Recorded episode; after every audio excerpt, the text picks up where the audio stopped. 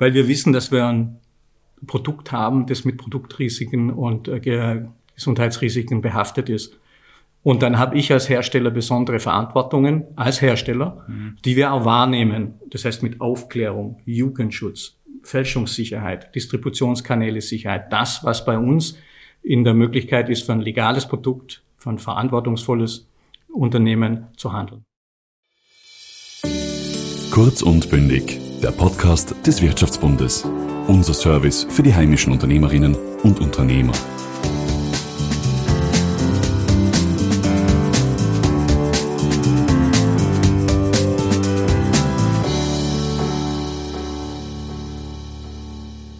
Jedermann lernt von klein auf, dass Rauchen gesundheitsgefährdend ist. Aber gerade seit Corona und in den letzten zwei Jahren erlebt der Tabakmarkt einen regelrechten Boom. Wir freuen uns daher, einen spannenden Gast begrüßen zu dürfen, der uns mehr über die Branche in Österreich erzählt.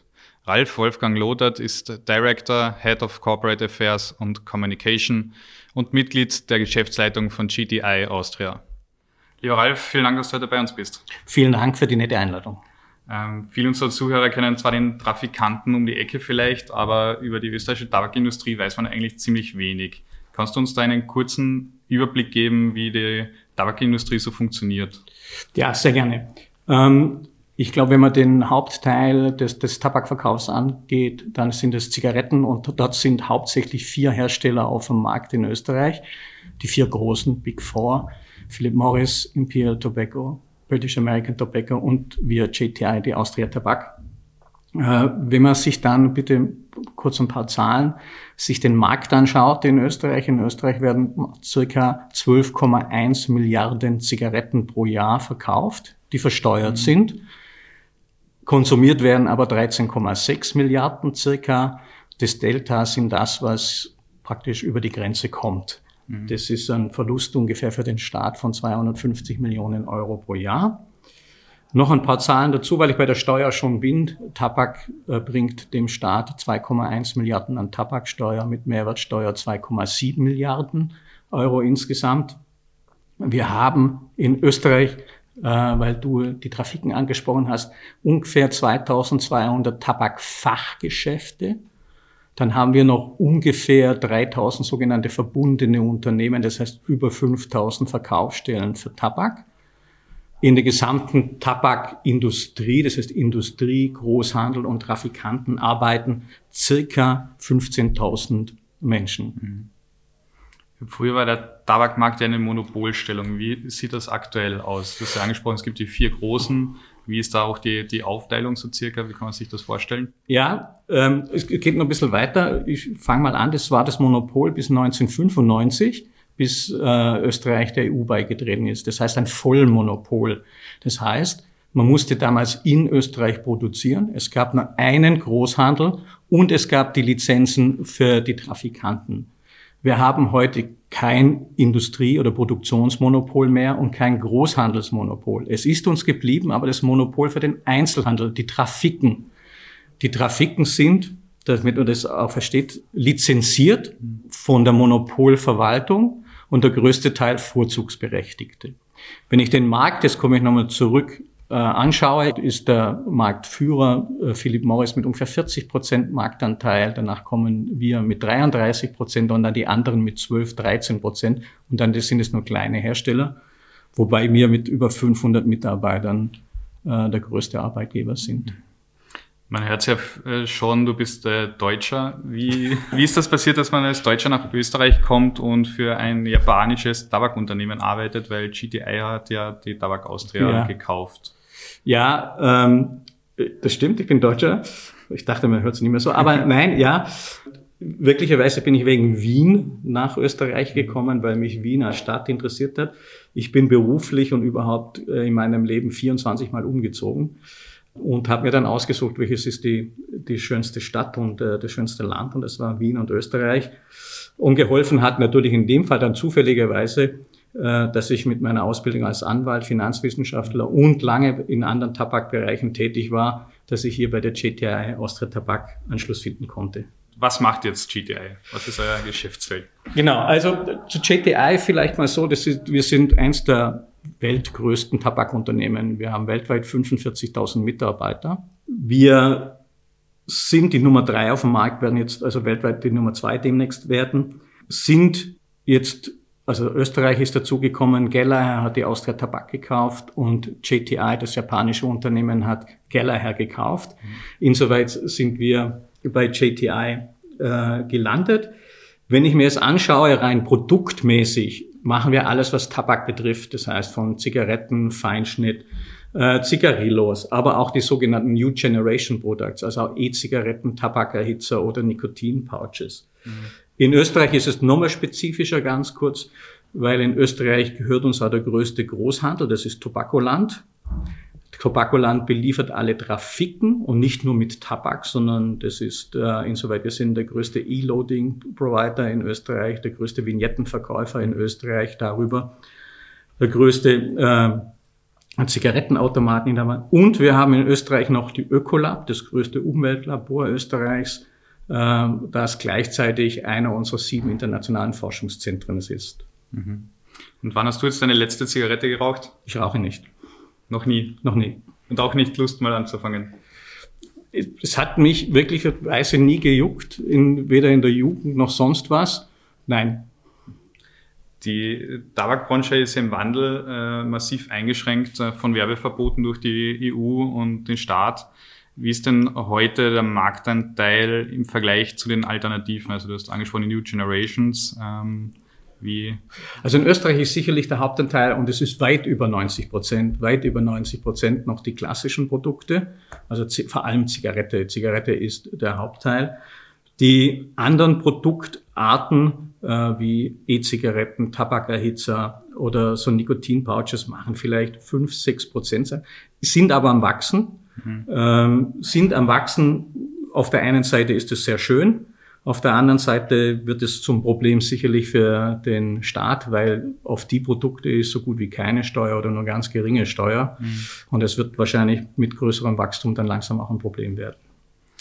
Die Geschichte von GTI lässt sich ja bis zum Habsburger Kaiser Josef II. zurückverfolgen und ist in seiner modernen Form ein Firmenresultat aus europäischen Wurzeln und japanischen Einflüssen.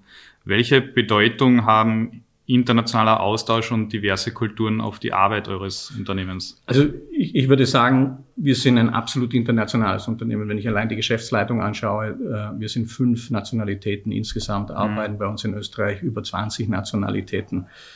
Was es aber ausmacht, ist, glaube ich, nicht nur diese interkulturelle, das ist wichtig, sondern aber auch die lange Historie und das Kulturelle aus Österreich. Genau den Mix macht es nämlich aus.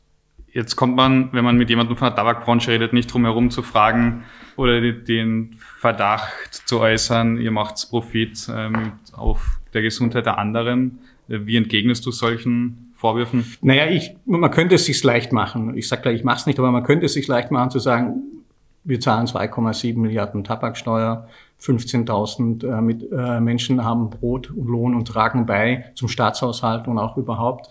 Man könnte sagen, ja, die Trafikanten, was Vorzugsberechtigte sind, hätten sonst keinen Job und würden äh, Sozialhilfe beziehen. Oder man könnte auch anführen, naja, wenn man sich die Skiindustrie anschaut, wir haben 40.000 Unfälle im, im Wintersemester äh, und die sind alle in den Kliniken. Ich halte es aber für falsch, Punkt. Man kann das machen, ich halte es für falsch, weil wir wissen, dass wir ein Produkt haben, das mit Produktrisiken und äh, Gesundheitsrisiken behaftet ist.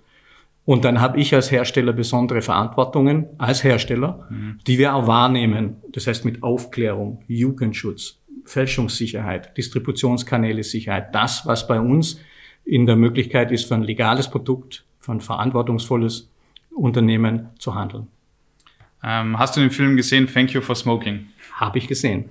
Sehr, sehr, sehr lustig, sehr lustig, hat aber nichts mit der Situation in Österreich zu tun. Für unsere Zuhörer, es geht dabei um einen amerikanischen Lobbyisten der Tabakindustrie, der Menschen öffentlich zum Rauchen animiert und gesundheitliche Risiken relativiert. Ähm, währenddessen führt er bisher Leben in der High Society. Kann man deinen Job damit vergleichen? Nein, absolut nicht. Absolut nicht. Nein, absolut nicht, ähm, weil jetzt wie in jedem Großunternehmen ist mein Bereich Kommunikation, interne und externe mhm. Kommunikation. Das unterscheidet sich, glaube ich, von äh, von keinem anderen Unternehmen. Wo es sich unterscheidet, glaube ich, äh, sind ein paar Dinge, die, die man gern herausstellen kann. Das erste ist sicher, wir haben ein sensibles Produkt. Das heißt, äh, die Kommunikation oder auch Corporate Affairs ist, weil es sensibel ist, wie man kommuniziert, in alles involviert. Das zweite ist, da das Produkt hochreguliert ist, heißt es auch, wir sind in allem involviert. Was bedeutet das? Selbst bei Preisfestlegungen oder wenn ein eigener Marketing-Slogan ist, muss die Kommunikation mit drüber schauen. Mhm. Dazu kommen noch zwei Spezialitäten in Österreich dazu. Ähm, wir haben eins auch aus der, aus der Heritage, aus der Tabak, eine der größten Community-Investment-Abteilungen. Wir sind stark im sozialen, kulturellen Bereich und auch historisch bedingt. Wir haben eine der größten Kunst- und kunsthistorischen Sammlungen, um die wir uns kümmern müssen. Mhm. Und jetzt ganz kurz aber vielleicht zu deiner Frage wegen Interessenvertreter, mhm. weil das ja darauf hinaus zielte, was ich verstehe. Ähm, also das hat mit dem Film nichts zu tun. Wie wir das angehen ist, nur so können wir auch mit unserem Produkt und mit unseren Informationen dienen, ist, wenn wir Verlässlichkeit und Transparenz im Dialog mit mhm. allen Sozialpartnern haben, mit den Medien, mit, äh, mit der Politik, mit den Ministerien. Worauf ich aber Wert lege ist, und das ist ein, ein Grundsatz, dass ich fest an den Grundsatz der Eigenverantwortung glaube. Das heißt, erwachsene, aufgeklärte Bürger müssen schon selbst entscheiden, was sie tun. Mhm. Jetzt habt ihr als Tabakmarkt ja kaum noch Möglichkeiten, Werbung zu betreiben. Wie funktioniert Marketing dann noch? Ja, das, das ist richtig. Man kann sich das kaum vorstellen. Äh, man hat ein legales Produkt und das vergessen die Leute. Du kannst weder im Fernsehen, du kannst weder im Radio noch im Internet. Du kannst, hast keine Wand bespielen etc. Wo wir aber können, und das ist am Point of Sale, das heißt in der Trafik. Marketing findet in der Trafik statt. Ähm, und das heißt dort die Kommunikation auch mit den erwachsenen Raucher und Raucherinnen. Ich sage das immer so, meiste, wenn eine Marketingabteilung zu mir kommt, oh, wir dürfen so wenig tun bei euch und allem drum und dran, kein Plakat. Stimmt. Aber die Qualität des Marketing zeigt sich halt in der Beschränkung dort, wo mhm. ich das auswende. Und dort findet im Prinzip der Wettbewerb statt. Reden wir noch ein bisschen über dich persönlich. Du bist ja registriert als Unternehmenslobbyist ja. im offiziellen Lobbyingregister. Wie kann man sich deinen Arbeitsalltag vorstellen? Okay, es ist zum Glück äh, äh, in Anführungszeichen nicht nur Lobbying oder Interessenvertreter, mhm. aber im Prinzip ist es, das kennt ihr auch, ist es Knochenarbeit, weil was bedeutet das? Das bedeutet Gesetzesentwürfe durchackern, mhm. analysieren, rechnen, dementsprechend mit den Sozialpartnern darüber reden, eventuell Stellungnahmen da, dazu vorbereiten und es ist wirklich Knochenarbeit, wenn man sich vor allem die Gesetzeswerke heutzutage anschaut. Und es ist natürlich immer als Ansprechpartner, und zwar als kompetenter, transparenter Ansprechpartner für alle Stakeholder, Öffentlichkeit, Medien und Politik zur Verfügung zu stehen. Mhm. Aber wie viel ist hier ähm, Gesetze wälzen und wie viel persönlicher Kontakt, wie man sich so, also bei Lobbyisten denkt man ja immer an Leute, die von einem Ministerium zum anderen gehen. Ja, das, das stimmt. Haben wir Covid, also geht es eh nicht und wir haben, tun unsere Informationsarbeit eh wie vorher. Aber ich, ich würde mal sagen, äh, der persönliche Kontakt, fände ich, ist das Wichtigste. Nur er macht er von der, von der Zeit und das, wie viele Möglichkeiten für einen persönlichen Kontakt aus, der geringere Teil aus. Mhm. Aber ich finde es grundsätzlich der wichtigste Teil.